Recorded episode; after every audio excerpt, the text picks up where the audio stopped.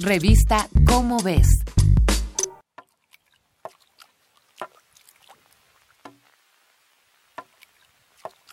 En 1859, el coronel Edwin Drake perforó el primer pozo petrolero y en 1860, Jean-Joseph Etienne Lenoir creó el primer motor de combustión interna que quemaba gas dentro de un cilindro. Mientras tanto, en las profundidades del océano, los habitantes del montículo Mictlán aplaudían el acontecimiento. Al fin el hombre había aprendido algunos usos de sus hidrocarburos. Del lecho marino del Golfo de México emana naturalmente petróleo, chapopote y metano. Por asombroso que parezca, estas sustancias alimentan a un ecosistema al que no le llega la luz solar, pero que posee todo un sistema. Estar tres kilómetros abajo del Golfo de México nos llevaría casi dos días de navegación, o bien sería como caminar 14 veces de ida y vuelta a la cancha del Estadio Azteca. Sin duda, un gran ejercicio. Aquí abajo yace el montículo bautizado como Mictlán, el lugar de los muertos, porque aunque pareciera que no es posible, alberga vida. Aquí llegó el robot remoto ROV Quest, miembro de un equipo formado por científicos de la UNAM, de la Universidad de Bremen y de la Universidad de Florida, que desde hace 15 años investigan el montículo ubicado en una zona de Campeche. En 2015, los investigadores integraron la expedición oceanográfica M114.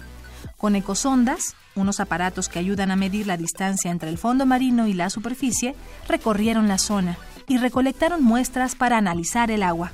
Luego, con la ayuda del robot ROV Quest, observaron las muestras hasta que una mañana de 2015 el sensor de profundidad se activó. ¿En serio hay vida a 3.141 metros de profundidad? Pues ese día el ROV Quest dio muestras afirmativas. Caminó entre el lodo hasta mostrar con sus cámaras una superficie negra con puntos blancos que se movía. Sí, eran microorganismos. Los habitantes de esta región son poco comunes. Tienen extremidades largas y son de colores claritos, como el blanco, el naranja y el rosa no son muy sociables con los extraños. Lo cierto es que están rompiéndole el coco a químicos y geólogos que quieren saber de qué está hecho su hogar.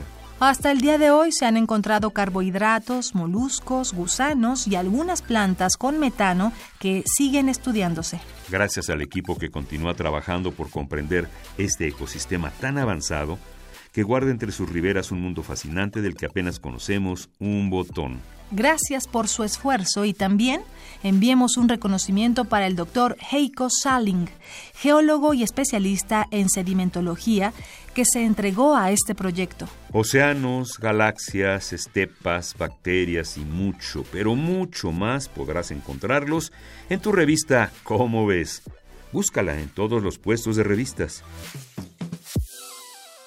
Esta fue una coproducción de Radio UNAM y la Dirección General de Divulgación de la Ciencia de la UNAM, basada en el artículo Expedición al Mar Profundo, escrito por las doctoras Adriana Gaitán y Elvia Escobar.